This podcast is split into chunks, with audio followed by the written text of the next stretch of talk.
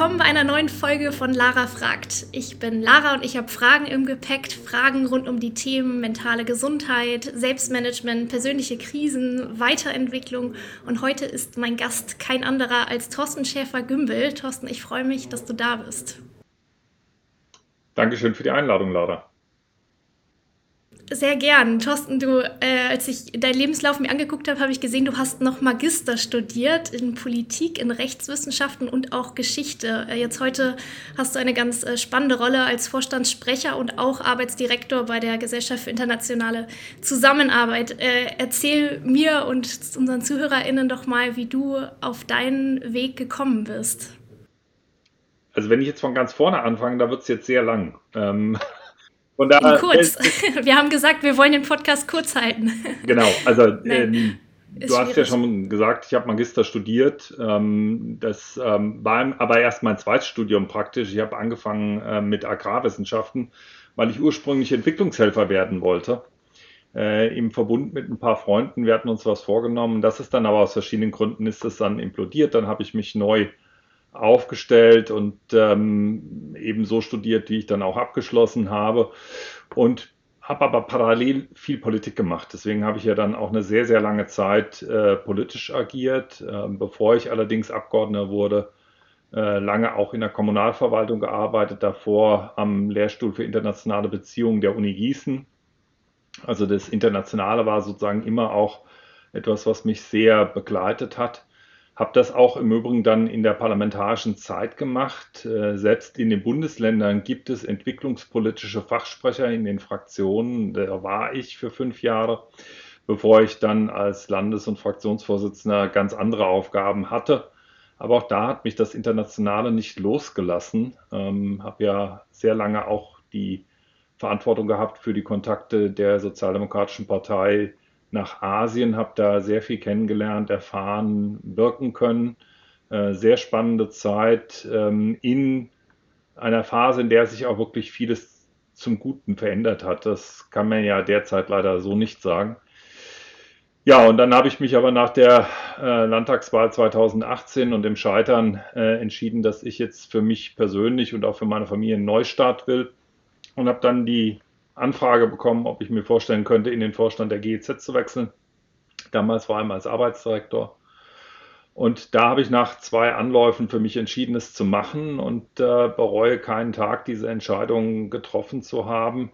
Ausgesprochen intensive, ähm, aber auch herausfordernde Aufgabe, ähm, die ganz unterschiedliche Themen mit sich bringt jeden Tag. Das gilt erst recht für den Arbeitsdirektor in einem Unternehmen mit rund 25.000 Beschäftigten. 80 Prozent unserer Auslandsmitarbeiterinnen und der nationalen Kolleginnen und Kollegen arbeiten in fragilen Kontexten, also in wirklich schwierigen Situationen. Insofern haben wir jeden Tag hier mit schwierigsten Fragen zu jonglieren und gerade auch der Umgang mit äh, Stress, mit Gesundheit ist eines, das ist konstitutiv für das Unternehmen wenn du so positiv über deine jetzige Rolle sprichst und die du, ja auch selbst sagst, gleichzeitig herausfordernd ist, was würdest du sagen, ist, ist das Beste an deinem Job? An was für Situationen denkst du, wenn, wenn du sagst, ähm, Arbeitsdirektor zu sein, ist, ist eine Rolle, die dir viel Freude bringt? Ja, zunächst erst einmal macht mir die Arbeit mit Menschen äh, immer, schon immer Freude. Ähm, das ist ähm, etwas, wo sich ja dann auch Veränderung sehr konkret widerspiegelt, ob das ähm, äh, funktioniert oder auch nicht funktioniert. Und dazu kommt natürlich, dass das Unternehmen GEZ im Auftrag vor allem auch der Bundesregierung im Wesentlichen ja einen Beitrag dazu leistet, die Welt besser zu machen. Und das ist äh, natürlich etwas, ähm, das ist enorm motivierend. Die intrinsische Motivation der Kolleginnen und Kollegen in der GEZ ist äh, legendär. Äh, und sie ist auch in den unterschiedlichsten Situationen einfach erfahrbar. Und man ist hier in einem Unternehmen, in dem man immer jemanden findet, der einen unterstützt und hilft, wenn man eine Frage hat. Und ähm, das unterscheidet das Unternehmen doch auch von Situationen, die ich vorher auch schon erlebt habe. Aber anders. Boah, ja, kann ich mir gut vorstellen, selbst äh, in einem Sozial- oder in einem Unternehmen mit Purpose und Nachhaltigkeit äh, zu arbeiten, ist das bei, bei uns, würde ich vermuten, ähnlich. Ähm, aber das ist schön, sehr nachvollziehbar. Ähm, du hast eben selbst gesagt, 25.000 Menschen liegen mitunter in deiner Obhut und äh, ich kenne es im kleinen Setting äh, bei uns zwischen 25 und 30 Personen, die wir sind. Äh, man bekommt in, vermute in deiner Rolle am laufenden Band positive, aber auch ständig negative Nachrichten, die man irgendwo managt, die auch sehr viel Resilienz fordern. Ähm, wie gehst du damit um? Wie, wie schaffst du das? Dem, ich sag mal, emotional, mental standzuhalten? Ist das eine Typsache oder ist das vielleicht auch Fähigkeit, Eigenschaften, die du dir irgendwo über, über die Jahre vielleicht angeeignet hast? Also ich glaube, wer sich meine Biografie anschaut und das, was davon auch publiziert, publiziert wurde, äh, davon ist vieles richtig, nicht alles. Ähm, der wird, glaube ich, am Ende schon sehen, dass Krise etwas ist, das mich in sehr vielen Situationen begleitet hat.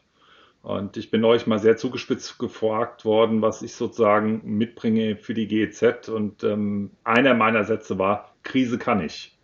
Äh, also ähm, das habe ich, glaube ich, mehr als einmal auch äh, bewiesen. Das heißt, ich würde es für mich so übersetzen, mein, mein Vorteil ist, dass ich am Ende doch sehr in mir ruhe. Und gerade auch in Krisensituationen bei mir die Ruhe und Ausgeglichenheit und die Konzentration damit auf das Wesentliche ähm, wirklich sehr ausgeprägt ist. Ähm, ich bin dadurch auch stressresilient. Ähm, ob das meine Familiensituation ist, die das stark äh, prägt, ob das äh, sozusagen auch meine Erfahrung ist, die da eine Rolle spielt, ob es Ausgleichsmechanismen vom Mountainbike über die Gartenarbeit ist äh, oder schlicht und einfach die Gelegenheit, sich in kurzen Spaziergängen sehr zu konzentrieren, sich mal kurz rauszunehmen, damit auch zu erholen, bis hin zu Kleinstübungen, die man machen kann.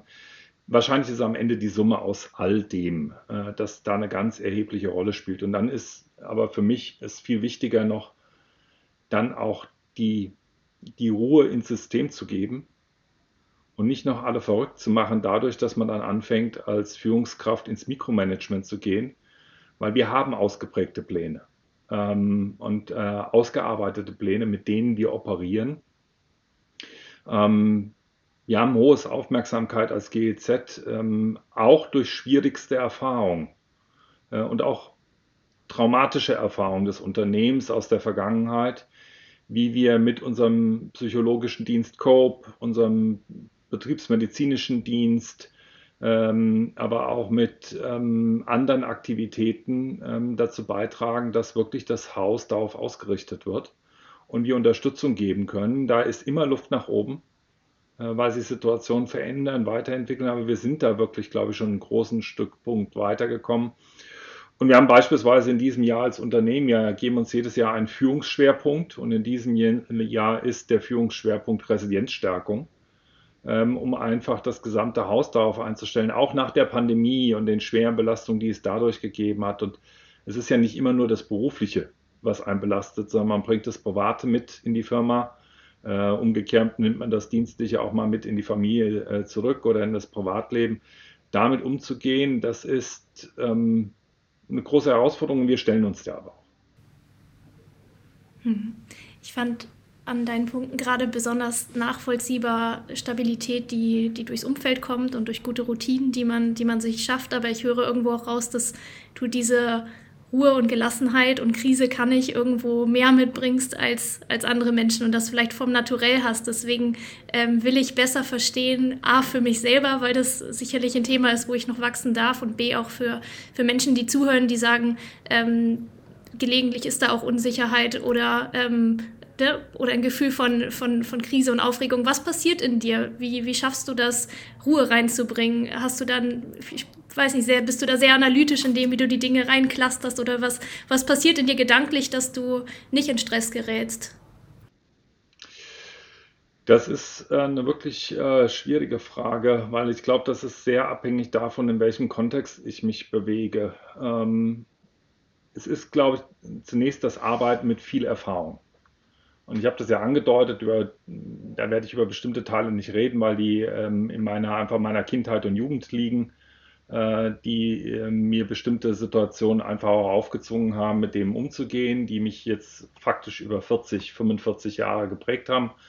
ähm, die mir aber es ermöglichen, Dinge relativ schnell zu lesen. Ich bin sehr analytisch ähm, und ähm, das hat mir anschließend auch vor allem in, in, in Beziehungsarbeit ähm, wirklich äh, enorm geholfen, ähm, über viele, viele Jahre dann Erfahrungen, ähm, aber auch Methoden einfach für mich selber auszuarbeiten, äh, auszuentwickeln. Und das gibt mir eine, eine Sicherheit, ähm, einfach dadurch, dass ich viel beobachte, viel wahrnehme.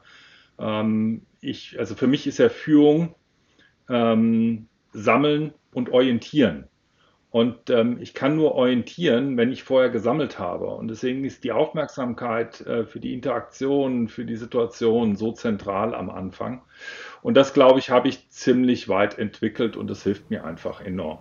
Ja, ja, spannend. Ich nehme daraus mit, auch mit, es gibt bestimmte Krisen und Wege, die man noch einfach gehen muss. Ähm, und es kommt nicht von irgendwo und angelernt, sondern das sind auch Erfahrungen, die uns natürlich immer zu dem machen, ähm, der oder was wir sind. Ähm, Erfahrungen haben eine hohe Relevanz. Du hast eben äh, über, über diverse Krisen im Lebensweg gesprochen, die dich alle irgendwo, ich denke, zum Großteil haben, haben besser und stärker werden lassen. Ähm, wenn man Menschen wie dich in so einer Position sieht, dann, dann projiziert man sehr schnell ein. Bei manchen Leuten läuft immer einfach alles rund und die Karriere geht immer weiter und nach oben. Und deswegen ist es mir ein Herzensthema, in, in, auch mit Menschen wie dir über berufliche Niederlagen oder Rückschläge zu sprechen und auch darüber zu sprechen, ähm, vielleicht A, was das für Situationen waren und B, wie, ähm, wie du damit umgegangen bist, wie du da rausgekommen bist, weil ich auch da den Eindruck habe, manchen Menschen fällt dieser Schritt deutlich leichter als anderen und, und da können andere wiederum A, sich viel besser mit identifizieren und auch, auch von lernen. Daher die Frage, was, was für Rückschläge oder Niederlagen ähm, gabst du oder würdest du uns davon überhaupt berichten? Ist ja auch eine sehr persönliche Frage.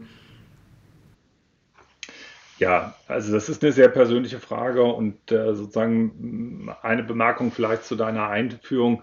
Ähm, ich weiß nicht, ob die mich besser gemacht haben, aber sie haben mich auf jeden Fall geprägt. Äh, und ich glaube, das ist erstmal das äh, zentrale Momentum. Und wie gesagt, ich würde über die persönlichen ähm, Dinge auch jetzt gar nicht so sehr reden wollen, eher über den beruflichen Kontext. Und ähm, ich habe das ja selber auch schon angedeutet, ähm, dass ich nicht nur erfolgreich war in meinem beruflichen Alltag und als Spitzenpolitiker ähm, oder auch als einfacher Abgeordneter äh, hat man ja ein unmissverständliches äh, Resonanzmomentum, nämlich die Wahl. Und entweder man gewinnt oder man verliert. Und das ist am Ende ähm, der objektivste Befund dafür, ob man erfolgreich war oder nicht. Ähm, und das hat einfach etwas mit den nüchternen Zahlen zu tun. Und ähm, ich habe dreimal als Spitzenkandidat für die hessische SPD kandidiert. Ähm, beim ersten Mal ging es faktisch um das Überleben der, der, der, der, Partei und überhaupt der Relevanz der Sozialdemokratie in Hessen. Ähm, das haben wir, glaube ich, überlebt und anschließend dann mit sehr harter Arbeit, da war ich relativ frei, weil es klar war, dass es eine sehr schwierige Wahl war, mit sehr harter Arbeit anschließend Vertrauen wieder aufgebaut. Und auf der Grundlage haben wir dann ein sehr gutes Wahlergebnis erzielt beim nächsten Mal, aber es hat halt mit 4000 Stimmen nicht gereicht am Ende. Und das ist in einem Bundesland wie Hessen, ist das wirklich bitter. Und dann habe ich, ähm, glaube ich, das würde ich heute so sagen, für mich eine der strategisch falschesten Entscheidungen getroffen mit Blick auf die, auf die hessische SPD und auch meine persönliche Situation, ähm, die dann dazu geführt hat, dass es am Ende zu Schwarz-Grün kam, weil ich ähm, äh, sehr viel Rücksicht genommen habe auf bundespolitische Entscheidungen in dieser Phase. Und ich habe danach dann doch fast ein Jahr gebraucht, bis ich eigentlich klar hatte, wie schwerwiegend dieser Fehler für mich war, äh, für die Sozialdemokratie, um dann überhaupt wieder in Modus zu kommen. Das ist Zeit, das war wirklich eine, eine, eine, eine Zeit, die ich am Ende nie wieder reingeholt habe in dieser Periode, ähm, um, um die Kraft aufzubringen, die wir eigentlich für den neuen Anlauf bekommen hätten. Und nach der dritten Niederlage ähm, die wieder sehr stark auch bundespolitisch ähm, Begleitumstände hatte. Äh, aber am Ende geht das Ergebnis mit mir nach Hause, war für mich einfach klar, gut, ähm, es geht jetzt nicht anders. Äh, ich habe für mich in der Nacht damals noch entschieden, dass ich ähm, nicht weitermachen werde in Hessen, äh, dass äh, die Partei einen Neuanfang braucht, dass ich einen Neuanfang brauche, dass meine Familie einen Neuanfang braucht. Und ähm, damit bin ich dann anders umgegangen. Ähm, das heißt nicht, dass ich immer ganz entspannt bin, wenn ich politische Debatten verfolge. Ja, es hält mich auch jetzt äh, nicht jeden Abend auf dem Sofa, wenn ich Nachrichten gucke. Ähm, aber es ändert nichts daran. Ich bin mir sehr klar äh, über den Weg, den ich für mich selber gegangen bin ähm, und damit auch im Reinen. Gab es in diesen Phasen bestimmte Dinge, die dir, die mir diese Stabilität gegeben haben, dann auch auf neue Möglichkeiten, neue Chancen, die wahrzunehmen. Manchmal kommt ja mit einem Fenster dann auch wieder neue Energie und Motivation für den Bereich. Oder ich habe eben rausgehört, Familie gibt Stabilität. Sind das so, was, was sind rückblickend die Punkte, die, die dir dann aus so einer Phase auch wieder, wieder den Rückenwind gegeben haben, den es ja manchmal braucht, ähm, da auch rauszukommen? Ja. Also ich glaube, eines der größten Vorteile, die ich einfach habe, ist, ich habe eine, eine, eine Familiensituation und Familie ist ja auch nicht immer ganz herausforderungsfrei, aber ich habe eine Familiensituation, die mich über Jahrzehnte getragen hat und äh, mit einer enormen Stabilität äh, verbindet und mir auch Kraft gegeben hat. Und natürlich wird in der Familie auch viel diskutiert. Ähm, und ähm, das war auch nie äh, ganz spannungsfrei. Die Kinder haben sehr unterschiedlich auf die politische Karriere geschaut und das, was auch damit verbunden war. Und am Ende aber war das immer ein für mich Stabilitätspunkt. Und dieser Rückzug ins Private, und den habe ich ja sehr konsequent gemacht, es war, gab nie Home Stories äh, meiner Familie. Es war immer klar, dass ähm, das Haus und die Wohnung, das ähm, das kein öffentlicher Raum ist. Ich habe diese Grenze nie überschreiten lassen. Es gäbe Leute, die auch sagen würden, das ist möglicherweise ein Teil des Problems gewesen. Ähm, aber es war für mich wichtig und es hat mir einfach eine enorme Stabilität gegeben, äh, damit umzugehen. Das Zweite ist, glaube ich, wirklich, dass ich einfach sehr rational auch auf mich selber schauen kann ähm, und eine hohe Fähigkeit habe zu reflektieren. Äh, ein drittes ist, ich hatte immer ein Team um mich. Ähm, ähm, ein wirklich beeindruckendes Team von Leuten, äh, Pressesprecher, Geschäftsführung, persönliche Referentin, Büroleitung, ähm, die ähm, Landesgeschäftsführer. Es war wirklich eine eingeschworene Gemeinschaft. Und in dieser Runde ist immer alles auf den Tisch gekommen. Das waren alles andere als ruhige Runden. Ähm, das waren Runden, die von Reflexion, Widerspruch, Streit, äh, Streit im besten Sinne des Wortes geprägt waren nämlich zu suchen, was ist der richtige Weg. Ähm, und ähm, sich ein Team zusammenzustellen, das einem ernsthaft und aufrichtig auch sagt, was nicht läuft, ähm, ist so wichtig für Erfolg. Ähm, wenn man nur Leute um sich herum haben, die einem ständig sagen, wie toll alles gelaufen ist, wird es nichts. Ähm, und ich würde das jetzt einmal als die drei zentralen Momente äh, sehen, äh, die mir da auch geholfen haben. Spannend. Ich finde, der zweite und dritte Punkt gehören irgendwo auch sehr zusammen, weil dieses Team, was dir das Feedback gibt, was kritisch mit dir ist, das hast du auch nur, wenn du selbst in der Lage bist, das anzunehmen und danach fragst und selbst reflektiert ähm, die Dinge dann auch änderst, wenn jemand dich von einem besseren Argument überzeugt. Ähm, daher schön, dass du Zweiteres mitbringst, sodass du Dritteres äh, bekommen und von deinem Team auch ernten durftest. Ähm, Thorsten. Oder umgekehrt, die Reihenfolge weiß ja, ich jetzt nicht, ja. was äh, zuerst war. Stimmt, ja. Ähm, Thorsten, was macht für dich gute Führung aus? Das habe ich vorhin schon gesagt. Ähm, das ist wirklich der Anspruch, sammeln und orientieren. Ähm, erst zuhören, erst äh, aufmerksam beobachten, erst einsammeln, äh, sich dann eine Meinung bilden und dann orientieren. Ähm, das auch mit großer Klarheit. ich bin äh, ganz ausdrücklich kein Vertreter des diplomatischen Korps. Ähm, das kann auch manchmal Irritationen auslösen. Dazu muss man dann wieder in der Lage sein, auch zuzuhören, um das auch äh, möglicherweise neu einzuordnen. Aber im Kern sind es genau die beiden Sachen. Gute Führung macht aus, äh, sammeln und orientieren. Und zur letzten Frage, gibt es eine Art Vorbild, der du in deiner Karriere nachgeeifert bist oder jemand, zu dem du hinaufschaust? Hast du etwas dergleichen oder gibt es das bei dir nicht? Also mich haben ganz viele Menschen geprägt, aber so ein, ähm, so ein Übervorbild hatte ich nie. Ähm, mein Großvater hat mich sehr geprägt in der Art und Weise, wie er sein Leben gelebt hat und auch reflektiert hat. Ähm, wenn ich an Europa denke, ist es ganz sicherlich eine Person wie Jacques Delors, ähm, der mich einfach inhaltlich, äh, konzeptionell äh, wirklich äh, äh sehr angetan hat. Ähm, also das sind Menschen, ähm, wo ich natürlich sagen würde, dass sie mich prägen. Oder natürlich ist auch eine Person wie Willy Brandt äh, eine Persönlichkeit, die mich da äh, sehr geprägt hat. Ähm, das sind ganz viele unterschiedliche, aber diese, diese Überfigur, die hat es bei mir nie gegeben.